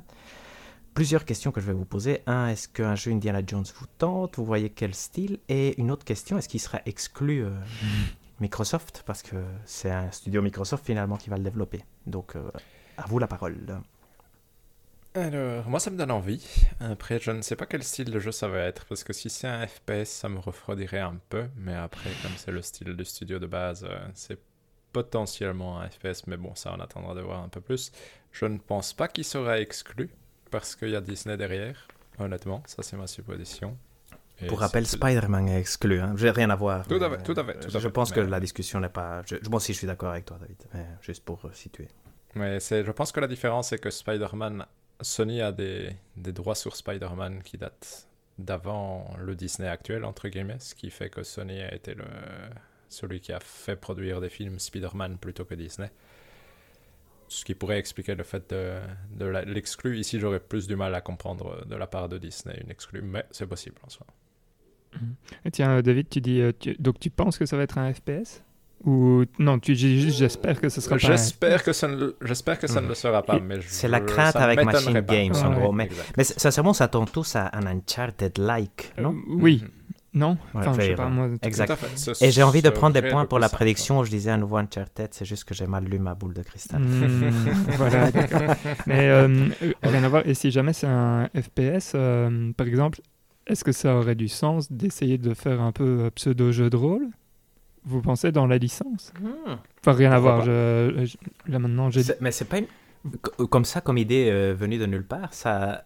c'est une bonne idée à exploiter peut-être. hein. Après voir, peut-être ça ne marche Mhm. pas du tout, mais c'est vrai qu'il y a beaucoup de- d'investigations. A... Un puzzle games type euh, Dishonored pourrait être sympa. Mais il faut des super pouvoirs, vous me direz. Mais vous voyez un peu l'idée. Mhm. Avec un truc. De toute façon, il y a du paranormal dans Indiana Jones. Si jamais il a trouvé un truc qui permet de se téléporter ou que sais-je, ça pourrait. euh, Ça pourrait, ça pourrait. Mais je crois sincèrement que ce sera un jeu d'action de tir à la troisième personne, qu'il aura un, un fouet, et que- Mhm. qu'il aura un chapeau, ce qui est difficile à imaginer. Donc, ça va être euh, euh, plutôt un truc du style euh, comme Doom alors. Où euh, le fouet c'est un peu comme la tronçonneuse, ça te donne ter- un certain Ouais. type de. Non, quand même pas. Allez, j'arrête, j'arrête. Ça, c'est un peu plus dur, mais pourquoi pas, pourquoi pas. mais c'est vrai qu'il y a. Bah, en tout cas, la licence est chouette et un jeu d'aventure certainement s'y prête euh, facilement. D'ailleurs, euh, rien à voir, mais euh, James Bond va être adapté par euh, IO Interactive. Mhm. Mhm. C'est un peu des, des vieilles gloires du cinéma qui, qui reviennent en jeu vidéo maintenant, ce qui montre un tout petit peu que le jeu vidéo a vraiment pris une importance euh, non négligeable. Mhm. Donc, euh, parce que c'est des licences que plus personne. Les enfants d'aujourd'hui, je pense qu'ils ils doivent connaître Indiana Jones, mais à peine. Et donc, euh, J'ai une autre question. euh, quelle année d'après vous? 2023, je dirais comme ça, au pif. Ouais, mais- c'est ça, c'est ce que j'aurais tendance à dire. Vu qu'on n'a rien vu d'aucun des deux. euh, Mhm. Mhm. Et donc, euh, je passe au deuxième point. Ah, là, il y a un truc un peu plus important qui. C'est d'une certaine façon l'annonce que c'est plus une exclue euh, EA, tout ce qui est l'univers Star Wars en jeu vidéo, ce qui est quand même une annonce super forte. Et, euh, et le seul jeu dont on a connaissance maintenant, donc qui n'est pas fait par EA, sera fait par Ubisoft, par les gens qui ont fait des Division. Et on ne sait pas du tout autre chose que ce sera un monde ouvert. J'ai envie de croire probablement euh, multijoueur, euh, coopératif, non Je veux dire, style euh, The Division, mais on- je, je veux dire, là c'est juste moi qui suppose sans aucune information en plus. Est-ce que vous avez des informations en plus? Parce que j'ai pas, j'ai pas suivi en détail moi la, la non, news. aucune en plus. Je pense que c'est, comme tu dis, en soi, c'est le, le studio qui a fait The Division, donc on pourrait imaginer quelque chose de semblable. Je vais dire à la troisième personne, avec probablement un côté coop assez Quoi, ça va être un etc. skin de, de Division alors ou quoi? Exact. mais ça sincèrement pour jouer en multijoueur en- chouette, à nous quoi. trois, ça donne envie. Non? Ouais, ouais, je veux dire, c'est tout con, mais et il a même pas besoin d'être super bon que ça, ça pourrait être tentant. Et je pense que ce qu'il y a surtout, c'est qu'il y a peut-être un, un peu plus d'espoir que ça sorte vraiment. Parce qu'au final, le management d'EA avec la licence Star Wars, ça a toujours été euh, Bah, un catastrophique, peu, non? euh, Voilà. Parce qu'il y a quoi Qu'est-ce que vous retenez, vous, de, de Star Wars À part Battlefront et Jedi, Jedi Ouais, Fallen Order? Ouais. Et ici, il y a le jeu d'avion qui vient de sortir, mais vraiment Mhm. euh. Plus beaucoup de jeux annulés, dont un très important qui est le jeu de Amy Henning, non qui était donc la créatrice d'Uncharted, qui était censé être le gros jeu Star Wars qui, qui devait sortir. Donc, euh, plus à cause d'IA, ça je sais pas, il faudrait que j'aille revoir l'histoire, mais Star Wars 1313 apparemment était un jeu qui allait très très bien. Et je pense que comme EA a racheté la licence Star Wars, ils ont dû arrêter, mais je suis pas 100% sûr de, de, la véracité de, de mes propos là. En tout cas, comme c'est de l'Ubisoft, ça risque d'être bon. Ouais, ça voilà. risque de un, un 80 si sont 85 si, si c'est un bon jeu, voilà exact, et 75 s'il est mauvais. Donc, euh... J'espère en tout cas que ce ne sera pas un, un, truc super nul. Mais en tout cas, ça peut être chouette. C'est... En mm -hmm. tout cas, que Star Wars. En tout cas, c'est vrai que c'est un univers qui donne pour, euh, pour faire plein de choses. Ça peut être chouette. Donc, euh... mm -hmm. J'avais commencé à regarder des Mandalorian et j'ai arrêté. Parce que c'est, c'est juste moyen, je trouvais pour l'instant. Mais donc, euh, à voir peut-être. Le personnage de Yoda petit et mignon. Ça, c'est j'avoue. ça y est, Hector aussi est tombé dedans. non, non, ben, je l'avais déjà vu, donc ça perd un peu. La scène où tu le découvres, si tu savais pas, doit être assez chouette, sincèrement. Mm. Mais euh, sinon, j'ai un dernier point. Mm -hmm. Qui est Hogwarts Legacy a été repoussé. On s'en fout. ça, on s'en fout, mais c'est rigolo. Mais voilà. ça ouais. permet de parler de la Fantasy League. Donc, c'était le dernier pic de Valérian qui vient d'être. De il vaut zéro, ce qui n'est pas nécessairement une mauvaise nouvelle, toujours. N'oublions pas que David, ça a beaucoup joué le fait que Empire of Sin a eu des mauvais points. Non? Et euh, dans sa défaite. Et sinon, David a pris Little Devil Inside et moi j'ai pris Solar Ash. Donc, ça, c'est un peu. Les... Et Valérie, on n'a rien pris. Mmh. Pourquoi Solar, Solar Ash et Little Devil, Little Devil Inside? Parce qu'il y a eu des, quand même des annonces de Sony, non? Sur des sorties de jeux, dont cela. Et donc, beaucoup de jeux qui avaient été annoncés dans leur, premier, euh, dans leur première vidéo de présentation de la PS5 ont comme date de sortie cette année, j'ai l'impression. Mais mmh. je ne suis pas rentré dans les détails non plus. Pas d'annonce particulière pour Horizon, à part deuxième partie de 2021, je crois. C'est ça. Mmh. Et rien pour God of War, non? Rien du, non, tout. du tout. Qui est dans, ma, euh, dans mon dans mon draft et dans le counter pick de Valérian, je pense. Exactement. Mais voilà, je, voilà, je pense que c'est tout pour, euh, pour le on s'en fout, on s'en fout pas. Je te rends la parole, Valérian. Et donc on passe au. Mais merci beaucoup, Hector. Donc on passe au jeu du mois, qui était donc euh, Hades, qui a été développé par Supergiant Games, les créateurs de Bastion, Pyre et Transistor. Je finis toujours par le meilleur. C'est un genre euh, roguelike euh, dispo sur PC et sur Switch. Il était en early access depuis euh, 2018, c'est ça? Décembre 2018. Sur le Epic Game Store, et puis il est sorti sur Steam un an après. Et euh, le 17 septembre, je pense qu'il est sorti en version terminée euh, sur Switch et sur les deux plateformes. Et donc nous avons eu le plaisir de jouer à ce petit jeu. Alors on, on arrive un peu en retard dessus, hein, vu que... allez, il est sorti il y a, maintenant euh, 4 mois. Mais je pense que ça vaut la peine d'en parler. Et j'ai déjà une première question pour vous, pour euh, lancer la discussion. C'est est-ce que vous avez réussi un run Et si oui, avec quel type de build? Ça m'intéresse. Ok, bon, moi j'en ai réussi 4 de run. Et mon premier a été avec une lance, je pense. Et euh, ensuite, j'ai aussi réussi avec l'épée et le bouclier pour le coup. Et c'était une lance avec euh, quel type de euh, bénédiction euh, divine? Alors, c'était principalement du Zeus, c'est-à-dire des, des, éclairs qui permettent d'électrifier les ennemis, avec comme. Euh, comment est-ce qu'on appelle ça L'attaque la, divine que tu as quand tu ouais. charges ta barre, c'était l'attaque la, de, de Poséidon. Okay. D'accord. Euh, tu veux dire l'appel était super bien. Cool. Exact. Ouais, l'appel. Oui, qui est fantastique. En soi, tu peux foncer sur les ennemis et tu leur appliques 300 de dégâts de base à chaque fois que tu les touches et ça te rend invulnérable pendant mmh. le temps. Donc que fini 4 fois, toi, dessus, donc c'est pas mal. Mmh. Toi, Hector? Moi, je l'ai fini qu'une seule fois et après, j'ai presque directement arrêté, même si j'avais encore euh, bien envie de continuer, mais ça, je, je commençais à faire d'autres choses et donc j'y suis plus revenu, mais j'ai fini une, une fois. David, il faut savoir que David nous a mis la pression parce que comme il a fini vite, il a vite envoyé un message WhatsApp pour dire j'ai fini Hades. Nous, moi, j'avais presque même pas commencé. Donc je me suis dit merde, il faut que j'aille vite. J'ai vu un moment, que je, je, je, raconte ma vie, mais euh, un moment on arrive à un combat juste avant le dernier monde, entre guillemets, où il y aura le boss final. Et il y, euh, il y a un boss, ouais, qui est compliqué, disons, entre, entre guillemets. Bah, Peut-être qu'on peut, Euh, peut-être qu'on peut déjà Ouais, euh, le dire. Donc euh, voilà, on va spoiler comme des porcs de toute façon. Je pense pas qu'il y a vraiment de, de Parfait. lore. Non, enfin, oui, c'est- ok. S'il y a peut-être un. Rien ne gâchera le plaisir voilà. de jeu, Je je pense pas non plus.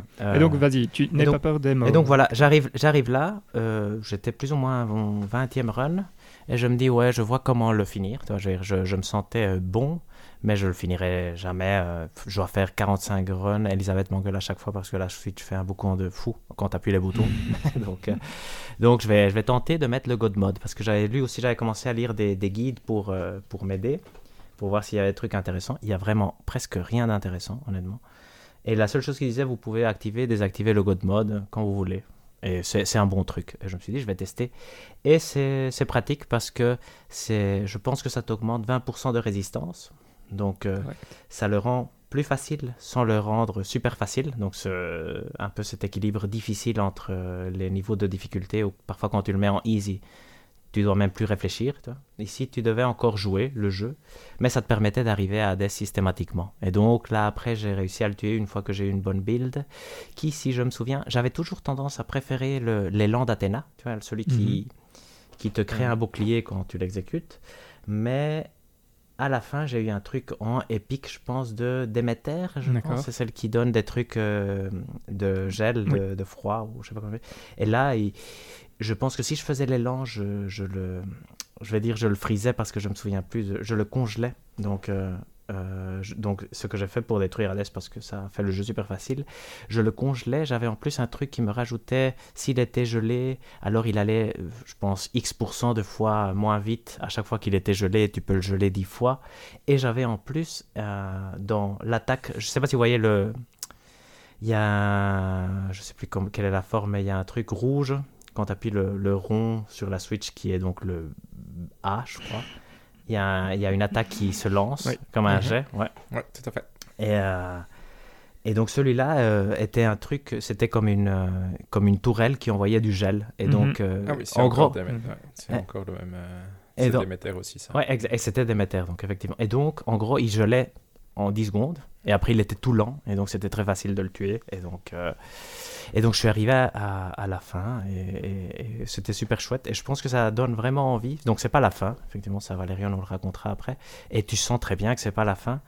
Et, euh, voilà. Mais après, j'ai j'ai essayé deux fois, j'ai enlevé le God Mode, j'ai essayé deux fois avec euh, l'arc Mhm. et peut-être le bouclier, je crois. Il est bien. Et j'ai pas eu de bonne build et je suis arrivé juste, j'ai pas réussi à, je suis arrivé au monde d'Hadès mais sans arriver à Hades. Mhm. Donc euh, et après j'ai j'ai arrêté à cause de, je pense que c'était Noël après. Tu vois, j'ai donc euh, j'ai reçu des bandes dessinées, j'ai lu des bandes dessinées et après j'ai j'ai oublié de jouer. Mais voilà, Ok. ça c'est ça c'est mon histoire avec Hades. Nice. Ouais, moi, je l'ai fini euh, 12 fois, je pense. Euh, Ah, donc, J'ai nice. fait 12 runs. Et euh, effectivement, euh, par contre, je l'ai commencé avant vous. Et puis, comme tu disais, Hector, il y a ce moment où David nous a, nous a mis la pression. J'étais genre, merde, euh, ça fait euh, deux mois que j'y joue et il le finit avant moi en genre euh, deux jours depuis qu'il l'a acheté. Parce que tu l'as fini super vite, David. Il avait un an vraiment en trois jours, Ah, je voilà, pense. hein. Trois Ouais, quatre je jours. pense qu'une semaine peut-être ouais. au total, Mhm. honnêtement. Mais. Et donc, je me suis, je me suis remis à jouer un peu plus euh, régulièrement. Et je l'ai fini la première fois, c'est le seul truc que j'ai été revoir, à la lance aussi. Euh, et la lance avec le dieu Dionysos euh, qui met du poison. Mhm. Et euh, après, donc ce que j'ai fait, c'est une fois que je l'ai fini, j'ai refait un run où je suis réarrivé chez Hades et je suis mort.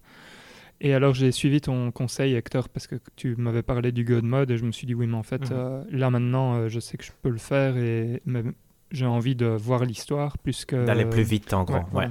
j'ai envie de voir l'histoire plutôt que, que spécialement me faire du mal, quoi, entre guillemets. Et voilà. Et donc, je l'ai activé. Et depuis, je pense que là, je suis sur un. Je suis sur une série, euh, je pense que c'est la septième fois d'affilée que je sors, euh, quelque chose comme ça. Quoi. Donc, euh, donc, je veux dire, euh, là maintenant, c'est devenu peut-être pas trop facile parce que ça reste. en fait, il y a toujours ce. Quand tu arrives à Elysium et que tu arrives au boss d'Elysium, ça c'est ton vrai check pour dire est-ce que tu peux aller plus loin ou pas? Parce que celui-là, euh, Thésée et Astérius. euh, Allez, Théséus et Astérius, ils m'ont. Bref, ils, ils- ils me font toujours un peu peur, les deux. Mais, euh, mais ouais, non, voilà. Donc, euh, très très chouette. Franchement, je vous conseille d'essayer d'aller jusqu'au bout parce que ça, ça débloque encore plein de trucs. en fait, et, et là, après, je vous laisse parler, mais je trouve la richesse de ce jeu est dingue pour un jeu à 20, 25 euros. C'est 25 euros, je pense. C'est. Enfin, bref, je suis époustouflé par euh, la qualité et la quantité des choses qu'il y a euh, à faire. Et euh, quand je dis la, qualité, je parle aussi bien gameplay que le style graphique, que les dialogues, que les, allez, les doublures, enfin les, doublages vocaux. Mhm. C'est vraiment fou et les mécaniques vraiment comme... Enfin, parce que c'est un jeu qui se joue extrêmement bien, qui est très allez, qui répond euh, au doigt et à la baguette, comme on dit. Ouais, c'est un excellent jeu. Ouais. exact. Et voilà. Et en quantité, c'est la folie parce que tu, tu peux, euh, tu peux vraiment parler à tout le monde euh, un milliard de fois. Enfin, pas un milliard de fois, mais vous m'avez compris. Genre, tu as, mhm. as l'impression que tu n'as jamais deux fois le même dialogue tu continues de débloquer. Allez, même moi ici, j'ai encore des trucs qui sont cachés, où je vois que c'est caché, et je suis là genre merde, comment je peux faire pour, euh, pour débloquer ce genre de choses? Qu'est-ce que ça va être? Qu'est-ce que ça va rajouter euh? Enfin, c'est vraiment la folie. Donc euh, pour moi, un très très très bon jeu. Mhm. Et moi, j'aimerais bien rajouter le fait que je, là où je trouve que la qualité du jeu est vraiment exceptionnelle, c'est ce que ça, ça apporte, ce plaisir que rapporte euh, un jeu d'action et en même temps le plaisir que rapporte un jeu d'échecs, je vais dire. Tu vois, parce que tu es tout le temps en train de réfléchir, mais super vite. Tu vois, vraiment, c'est comme jouer un jeu d'échecs où tu as une minute pour finir le jeu parce que tu es tout le temps en train de réfléchir à quelle est la meilleure façon. Et, et je dis pas ça de façon compliquée, parce que c'est pas quelque chose où tu es vraiment, ah, si je réfléchis pas, je vais mourir. Non, tu peux jouer sans, sans réfléchir aussi, et c'est très chouette aussi. Mais naturellement, tu commences à apprendre les ennemis, tu commences à savoir qu'il faut aller là, et à savoir quel est meilleur. À chaque fois, tu as des options, en plus, tu as à chaque fois plein d'options, parce que tu choisis une porte pour aller choisir telle telle euh, incantation, telle autre, et tout ça joue aussi. Donc c'est vraiment le mélange presque. C'est un mélange, en tout cas, je trouve, parfait de énormément de choses qui se font bien dans le jeu vidéo, en fait. Ouais, parce que si on devait juste préciser pour les, ceux qui nous écoutent, juste pour expliquer deux secondes, quand tu pars en combat dans un run, ton objectif va être de tuer tous les gens dans une pièce, et ensuite tu vas avoir une ou plusieurs portes, et tu vas pouvoir voir quel est le cadeau que tu vas avoir après, c'est-à-dire soit un objet, soit une bénédiction d'un dieu, mais tu ne sais pas quelle bénédiction, tu sais juste quel dieu. Donc tu vas pouvoir ajuster. Et comme dit Hector, je trouve ça fascinant à quel point naturellement tu vas commencer à, apprendre de j'aime bien tel dieu, du coup je vais essayer d'aller euh, récupérer ce genre de choses. Et moi, ce que je trouve là où le jeu pour moi est fantastique, parce qu'au final, ce genre de jeu de base, c'est pas nécessairement le jeu qui m'attire. Les roguelites, c'est pas mon genre de jeu préféré. C'est la cohérence de l'ensemble. C'est-à-dire, que le fait que ce soit la thématique de l'enfer dans euh, la mythologie grecque fait que tout a du sens. Le fait de mourir et de devoir recommencer a du sens. Le fait, euh, la face, ce qui se passe à la fin de ton premier run a du sens. Le fait des personnages que tu rencontres en cours de route ont du sens. Du coup, je trouve que c'est, au fait, c'est ça qui est extraordinaire. Presque, c'est ce côté où euh, t'as jamais vraiment l'impression qu'il y a quelque chose qui sort du lot dire, qui, qui sort du contexte où tu es et euh, tu as continuellement des surprises. Et malgré tout ça, le jeu arrive à être d'une cohérence aussi au niveau gameplay, dans le sens où chaque run, tu vas comme dit Hector, c'est un peu, tu vas devoir réfléchir un tout petit peu à qu'est-ce que j'ai envie, qu'est-ce que je voudrais. Mais le jeu va aussi très bien te présenter, je trouve, et c'est peut-être une de ses grosses forces, les options que tu peux ouvrir pour tes prochaines fois. C'est-à-dire que, par exemple, tu vas récupérer des espèces de diamants qui vont te permettre de acheter la possibilité de mourir une fois pendant un run, puis une deuxième, etc. Et c'est quand même clairement indiqué.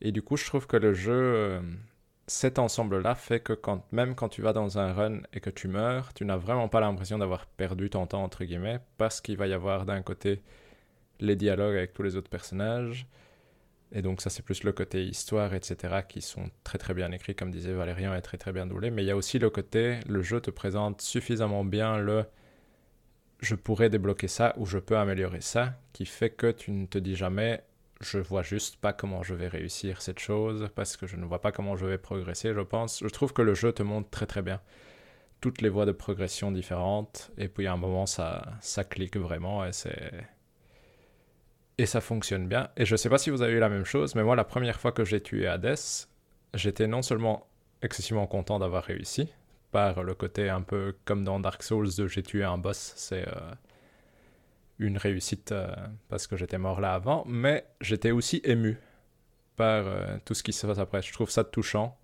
et je trouve que la musique fonctionne très bien, etc.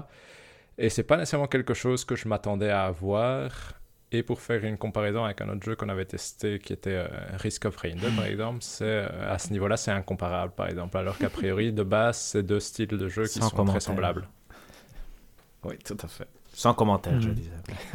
Euh, bah, écoute, David, euh, je te conseille d'aller jusqu'à la fin du jeu parce que la fin est. Allez, moi, c'est la fin qui m'a qui m'a beaucoup ému, en fait, je dois dire. Encore Ah. plus que le premier run. hein, Donc, euh, voilà.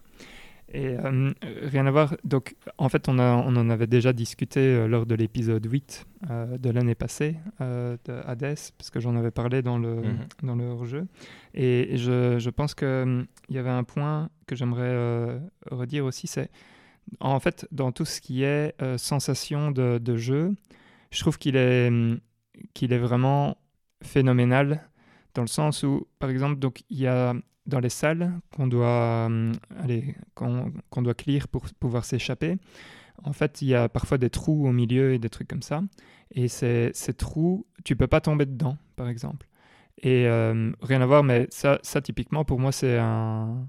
Allez, c'est c'est malin. Si, si jamais on, on était capable de tomber dedans, je pense que je me serais frustré et j'aurais dit, OK, c'est beaucoup, beaucoup trop dur pour moi. Et en fait, il, il y a plein de petits ajustements comme ça qui, qui font que. Allez, qui, permettent euh, de donner encore plus d'options euh, aux joueurs, du style, bah, ces trous-là aussi, tu peux dash à travers, même si, tu, même si ton dash euh, est pas euh, assez long que pour passer à travers, tu peux quand même, enfin je sais pas si le dash fait 2 mètres et que le trou fait 3 mètres et que tu essayes de dasher au-dessus du trou, ben, le jeu te permet de le faire, quoi, par exemple. Et c'est plein de petites, euh, de petites mécaniques comme ça qui font que, ben, en fait, tu prends du bon temps et tu t'es jamais frustré. Et je trouve que ça, c'est un gros point positif.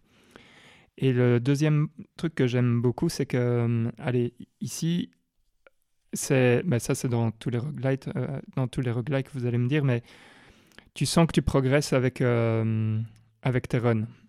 C'est-à-dire que la première fois, tu vas arriver, euh, je sais pas, tu, tu vas peut-être pas arriver, euh, si tu vas arriver chez, euh, comment elle s'appelle, euh, Megara, tu vas mourir, puis tu vas réussir à la passer, tu vas aller jusqu'à l'hydre, tu vas mourir, puis, et en fait, à chaque run qui vont venir après, tu vas toujours au moins arriver quasi au même endroit où, allez, tu vas pas être frustré en mode ah oui, il y a un truc qui m'est tombé dessus euh, que je pouvais pas prévoir et euh, je suis complètement ruiné ou quoi, parce que tu t'améliores aussi euh, dans les mécaniques, je veux dire toi-même, et donc tu compenses le fait que tu reçois des, moins bonnes bénédictions ou des trucs comme ça, je trouve. Enfin, et bref, un de- des meilleurs roguelikes auxquels j'ai joué avec Slay the Spire, je dirais.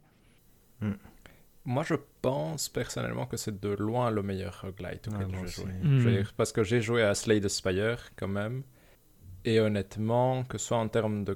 Tu vois, parce que je vais, faire un- je vais parler de Slay the Spire deux secondes, mais je trouve que niveau histoire et ensemble, c'est vide et Slay the Spire est moche comme un pou. Oui, Hades est très très beau. Je suis tout Tu vois, à fait. Il est pas si moche, mais, il est, il est pas aussi beau, Oui. je dirais. Non, mais est- c'est pas. Dans ce qu'il essaie, of Rain chose. 2 est moche. Risk of Rain 2 est moche. Mais, Non, mais- mais ce euh, que je veux dire, c'est que Hades est vraiment très beau. Mhm. La musique Mhm. d'Hades est super chouette. J'ai l'impression que dans Hades, tout est bien. Et tout Mhm. se lit très très bien. Ce Ouais. qui fait que c'est spécial.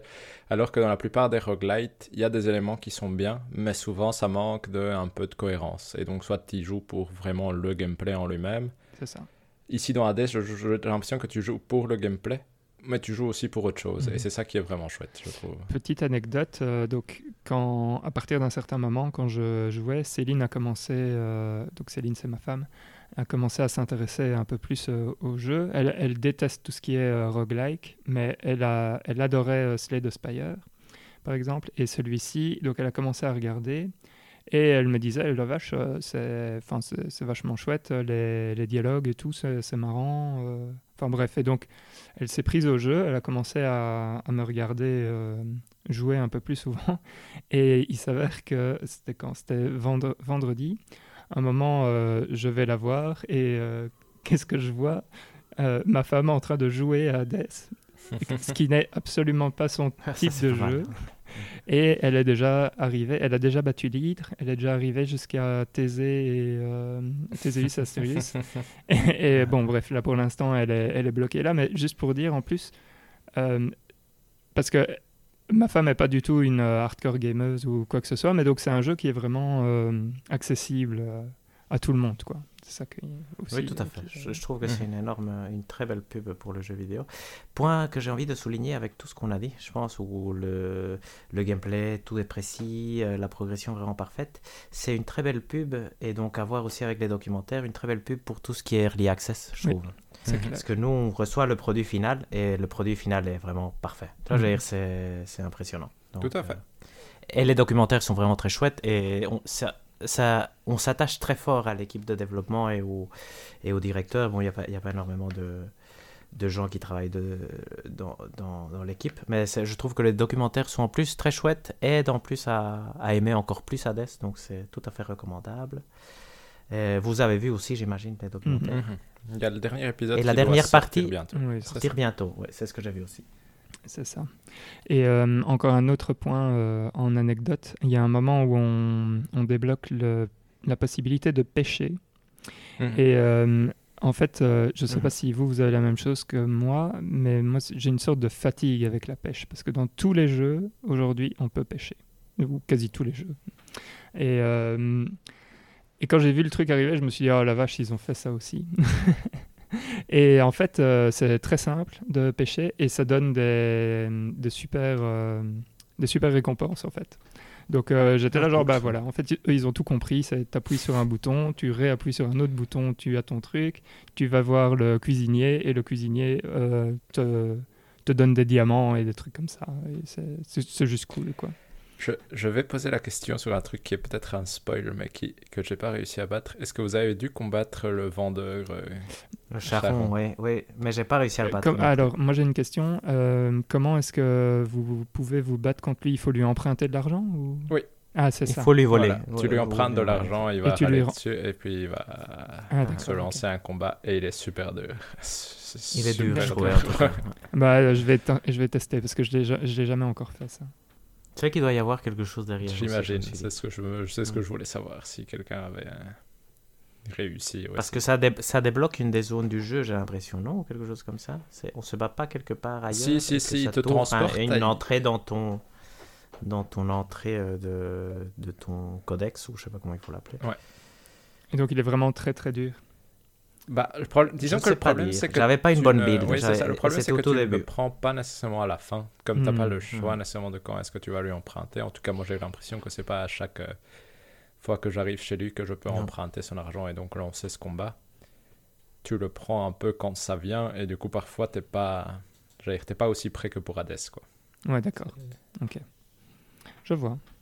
Bah, euh, je vais essayer et je vous redirai euh, quoi. Bah là, ça devrait aller, je pense, Valérian. Bah, ça dépend, hein, c'est comme disait David, hein, euh, à quel moment tu, tu y vas? Si tu y vas euh, avant même d'avoir fini la première zone. euh, Moi, je l'avais eu dans mon. Avant, avant le premier Ah boss. ouais, donc, Moi, je euh, l'avais- Moi, je eu au milieu de la deuxième, je pense. Ok. Et moi, j'avais eu aucune chance, euh. Ouais, moi j'ai vraiment pas trop d'autres choses à dire, si, si ce n'est que tout le monde doit jouer à ce jeu, euh, tout le monde doit, Hmm. doit, doit soutenir ce type de jeu parce que c'est c'est vraiment euh, trop beau pour être vrai, euh, hein, surtout à 25 euros, quoi. Je comprends pas. Non, c'est vraiment un super, c'est un super jeu. C'est vraiment un super, super jeu. Moi, j'ai juste un truc pour dire pour les gens qui auraient peut-être du mal au début. Tout le monde parle de. Ouais, on en a parlé aussi ici, de à quel point euh, tout est très beau, les dialogues sont très bien et tout ça. Moi, le fait que les dialogues étaient très lents me freinait un peu parce que je trouve que le meilleur, c'est quand même le gameplay. Et donc, n'hésitez pas à sauter les dialogues, c'est ce que je faisais à la fin. Et donc. euh, Parce que moi j'aimais beaucoup le jeu et les dialogues, bon c'est c'est chouette, hein. je veux dire, euh, je comprends un peu l'histoire, mais c'est pas non plus, euh, C'est pas qu'on va lire crime et châtiment. Donc, euh, Mhm. donc, euh, donc n'hésitez pas à sauter les dialogues. Moi, au début, je me sentais un peu mal. Je voulais tout écouter, mais à un moment, je me suis dit bon, ce que je veux, c'est jouer parce que j'ai besoin d'apprendre à jouer. Parce qu'en plus, au début, on est Mhm. nul et on sent qu'il faut beaucoup jouer pour apprendre. Et au début, c'est le plus lent, je trouve. Oui. Donc, euh, je trouve que les, la- les premières 45 minutes, peut-être on peut se dire ah c'est un peu lent. N'hésitez pas à aller très vite et après, ça devient vraiment super Mhm. chouette. Euh, C'est marrant Mm. que tu donnes ce type de conseils, Hector, parce que, allez, moi, typiquement, ça m'arrive de temps en temps quand je joue à certains jeux qui sont même, euh, qui ont une histoire, mais où j'aime juste les mécaniques et l'histoire, je m'en fous un peu. Souvent, je passe tout et je suis là, genre, non, vas-y, remets-moi dans du gameplay parce que c'est, c'est là que je m'amuse le plus. Donc, euh, Exact, exact. Et je trouve qu'il faut pas, il faut pas hésiter. Mhm. Et l'histoire est facile à comprendre Oui. et donc on peut revenir dessus très facilement aussi. Donc euh, c'est, n'hésitez pas au début à, à aller jouer. Oui, et, la meilleure et ce que que j'allais dire au final, c'est plus. Les dialogues sont plus des personnages qui sont attachants et qui donnent du Exact. contexte à l'ensemble, donc c'est pas Mhm. essentiel pour euh, Non. suivre ce qui se passe. Et au final, euh, moi, ce qui m'arrivait, c'était plus j'étais attaché à certains personnages et à d'autres pas du tout. Du coup, euh, Mhm. j'allais papoter avec eux et puis euh, mhm. pas avec les autres, par exemple. Mais donc, donc pas du tout une critique, mais un conseil si jamais quelqu'un avait du mal au début. Quelqu'un a une critique à faire sur le jeu? D'ailleurs. Non, Non. sincèrement, moi je trouve qu'il est, il est vraiment parfait. Non, honnêtement Ouais. pas, parce que pour le style de jeu, je- j'avais peur qu'en le finissant une fois, je n'ai plus envie de le toucher. Et ça n'a pas du tout été le cas, du coup, euh, vraiment Mhm. aucune critique. C'était ma seule peur à partir d'un moment quand le, quand le jeu a vraiment cliqué avec moi. Mais du coup, non, pour le coup. euh, Moi, je pensais que Hector, t'allais dire que le jeu avait engendré le Joy-Con drift sur ton, enfin, sur ton Joy-Con Ah non, et que ça, du coup tu détestais ce jeu. C'est malheureusement Zelda Breath Ah oui, of the c'est lui, Wild c'est qui a déclenché, je crois, le Joy-Con Drift. Et ça m'a fait détester le Joy-Con Drift. C'est c'est chiant, Pas le, le jeu. jeu. Je sais pas comment dire autrement. Et ici pour Monster Hunter Rise, donc on a joué sur Switch et il est de plus en plus prononcé. C'est vrai que c'est le genre de truc où ça vient, euh, c'est comme si tu lisais et quelqu'un venait te frapper euh, dans le dos de temps en temps, de façon inattendue. Donc ça n'empêche pas de lire, mais tu dis, c'est pas agréable. Eh ben, voilà. Voilà, pour moi, euh, Hades, euh, on peut clôturer le, le dossier. D'ailleurs, moi je, je dirais que c'était tellement bien qu'on est presque sûr que le prochain jeu Super Giant Games sera un jeu du, du mois du Mhm. podcast, non? Ça m'a don- donné envie de jouer à tous leurs jeux, de rejouer tout. Et après j'ai arrêté de jouer, mais euh, donc euh, c'est un peu contradictoire, on dirait. Mais, mais j'ai acheté Bastion sur la Switch parce que j'ai envie de le faire, tu vois. Parce que maintenant, comme j'ai confiance dans le studio, je c'est plus facile de pardonner des parties euh, qui seraient moins amusantes ou Mhm. des choses comme ça. Mhm. Donc euh, Mais ça m'a donné envie de les connaître Ouais, mieux. moi j'ai joué à Payer et Payer a beaucoup de qualités que Hades a. Je dirais qu'il souffre un peu plus euh, dans le rythme de gameplay. Donc Mm. la boucle de gameplay fonctionne moins bien. Du coup, euh, c'est un- à la fin, on doit un peu plus se forcer pour aller au bout, mais c'est super aussi.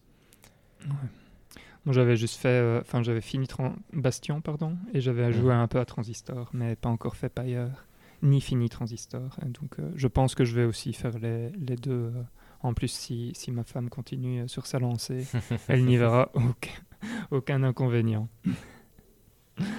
ok, on passe au hors-jeu alors? On On peut. Ok, super.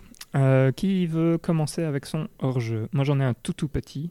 Donc, si vous voulez, je veux bien euh, commencer et puis je me tais. Vas-y, alors. En fait, j'ai pas fait grand grand chose euh, durant durant ce dernier mois, mais par contre, je suis tombé sur un album qui est un album de musique de Ichiko Aoba qui s'appelle en anglais c'est Wine, Wineswept Adan, euh, qui pourrait se traduire par Adan no Kaze, je pense, en japonais. Euh, ça dépend où vous allez chercher ça, mais je pense que sur euh, Spotify, il est sur, avec le titre Wineswept Adan. Et donc c'est de la musique folk minimaliste japonaise. Et euh, c'est vraiment un album ultra relaxant que je recommande absolument. Euh, typiquement, euh, quand, avant d'aller dormir ou un truc comme ça, vous pouvez écouter ça. C'est vraiment génialissime. Et alors, petite, petite anecdote. Donc, dans cet album, elle est, la, la chanteuse s'associe avec le compositeur qui s'appelle Taro Umebayashi, qui a fait la musique en fait euh, d'un animé qui se nomme Yuri on Ice. qui est très, un très bon Mhm. animé euh, pour ceux qui, qui, qui veulent euh, regarder ça. Donc voilà, c'est franchement euh, un très très bon album de musique, donc je vous conseille. Comment t'écris ça, Valérie? C'est ce que Je- j'allais Laquelle? Je pense que en, en anglais ou le truc pour le trouver sur Donc, Spotify euh, parce que c'est W-I-N-D-S-W-E-P-T, ça c'est Windswept. Et Adan, c'est A-D-A-N. Ok. Ok. Parfait. Et, mais sinon, vous pouvez chercher sur. Ichiko Aoba, donc euh. I-C-H-I-K-O, espace Je A-O-B-A. mets, je mets le petit cœur, il est en Voilà. Et donc, euh, je- N'hésitez je pas à écouter ça. euh, voilà, vous allez voir, c'est très relaxant. Donc pour lire, C'est génialissime, ouais. Moi, sais ce que je Donc, cherche. il y a- Il y du, il y a du chant, mais euh, c'est très minimaliste, donc c'est très léger. C'est Hmm. parfois euh, plus du chant atmosphérique, on va dire, que, euh, que vraiment euh, des paroles, quoi. Exact, mais ça a l'air parfait. Et même parfois avec du chant, j'a- j'accepte de temps en temps. Mhm. J'ai la, le, truc de Skyrim, je sais plus comment il s'appelle. Dragon Ball. Euh, Jérémy Soul. Comme, euh, j'écoute pas les... Mhm. Voilà, exact. Exact. Mais même quand avec des paroles, c'est aussi dans ma playlist pour. Et ça marche parfois super bien. Je recommande la BD euh, Grimm. Oui, je sais plus elle est génialissime. Ouais, avec, avec cette musique, ça, j'étais dans un aéroport quand je l'ai lu. Mais la, la BD est au vraiment bord euh, larmes en train aussi. Exact. La BD est géniale, ouais. Indépendamment de la musique. ça marche aussi sans. Ça marche aussi sans. mais- voilà. Ce n'est pas mon hors-jeu. D'accord. Quel est ton hors-jeu, Hector? Euh, moi, j'ai, en fait, comme j'ai arrêté de, de jouer, j'ai, en fait, j'ai reçu des, des bandes dessinées de, de la part de David. Et, donc, j'ai- j'ai plein d'hors-jeux, mais j'ai, j'ai en passé. il y a- j'ai lu plein de, de chouettes BD, mais je vais pas les citer maintenant. Je vais peut-être les garder pour après. Elles étaient tous très chouettes. Mathieu Bablet était un des auteurs, et donc ça donnait vraiment envie. J'espère euh, revenir dans un autre jeu à un moment, mais ici, j'ai envie de parler de une auteure dont j'avais parlé je pense, lors du premier podcast, qui s'appelle Samantha Schweblin, et son deuxième livre, son deuxième roman en fait, parce qu'il y a, d'autres livres, elle est sortie en, Belgique ce 14 janvier, je crois, en français. Mais euh, elle est surtout une, euh, une femme qui écrit des, histoires, donc des, des, des contes, comme ils appellent en Argentine, des short stories, des nouvelles ici. Et déjà, le premier roman m'avait beaucoup, beaucoup plu. Et ici, j'ai pris, parce que Pablo suggérait pour le book club peut-être que ça allait être euh, un des livres qu'on allait lire, son deuxième roman. Donc j'ai commencé à écouter l'audio-livre. Et le livre est génialissime, ce qui fait que cet auteur est pour moi vraiment dans le, dans le, le panthéon de, de mes auteurs que je vais suivre. Donc c'est une auteure argentine, très jeune encore, qui fait des histoires. Ici, sa première histoire, vous pouvez écouter le premier podcast, c'était plutôt une histoire d'horreur gothique mélangée avec aussi de la une conscience écologique importante. En gros, il y avait des scènes terrifiantes qui arrivaient, mais essentiellement, c'était parce que le, le sol était pollué par des engrais chimiques. Et c'était, c'était pas écrit explicitement jamais. Et ça marchait vraiment comme un fil d'horreur. Donc, c'est ce mélange de vérité horrifique, d'une certaine façon, qui marche super bien. Et ici, c'est toute une autre histoire. C'est, c'est plutôt style Black Mirror, je disais. Tu as, des petits euh, peluches qui sont en fait dotés de caméras dans les yeux. Et tu as l'idée de. Il y a un, un, personnage qui achète la peluche. Et il y a un autre personnage qui achète le contrôle de la peluche. Donc il y a une personne qui se fait observer et une autre personne, qu'on ne sait pas qui c'est non plus, qui observe. Mmh. Et c'est toutes les relations qui peuvent arriver. Donc c'est plutôt plusieurs petites événements d'histoire avec des peluches différentes. Parfois, ça dure juste un chapitre et il n'y a, a qu'un seul truc qui se passe. Parfois, ça s'étale sur plusieurs chapitres. Et c'est toutes les relations qui peuvent se créer très naturelles finalement, parce que c'est très humain, c'est pas du tout. Le seul côté science-fiction, ce serait ces, ces peluches-là, mais qui sont pas très loin de pouvoir exister, disons. Et tout le reste, c'est vraiment la relation humaine. Et c'est fait avec une maîtrise. Le dernier chapitre est d'une beauté incroyable. C'est vraiment comme le meilleur épisode de Black Mirror qu'on pourrait regarder. Donc je recommande absolument. C'était au début, j'étais hésitant parce que je me suis dit l'idée est chouette, mais le fait que ce soit à chaque fois des petits mix comme ça, moi j'aime bien, je veux dire ça marche, mais est-ce que ça va donner un résultat global satisfaisant? Et le dernier chapitre est une baffe incroyable, même sans être comme le truc qui explique tout à la fin ni rien, mais juste la beauté comme c'est écrit, c'est fantastique. Je suis donc j'ai commencé à lire toutes ces histoires euh, de la madame et il y en a plein qui sont vraiment hein, très dignes d'être lues. D'ailleurs, ça m'a lancé dans une recherche de la littérature latino-américaine maintenant, qui est ma nouvelle passion qui va durer deux semaines, comme tout le reste. Mais euh, voilà, j'en profite tant que ça dure. nice. Et moi, pour le coup, j'ai aussi un peu comme Hector plein de trucs dont je pourrais parler, mais je vais en garder certains pour d'autres moments où j'aurai moins de trucs intéressants à dire. Mais si, je... on a regardé avec Emeline une série qui s'appelle Succession. Donc, euh, c'est une série de HBO et on a regardé la deuxième saison dans ce cas-ci. Et euh, donc, pour expliquer un peu le contexte, c'est une famille de.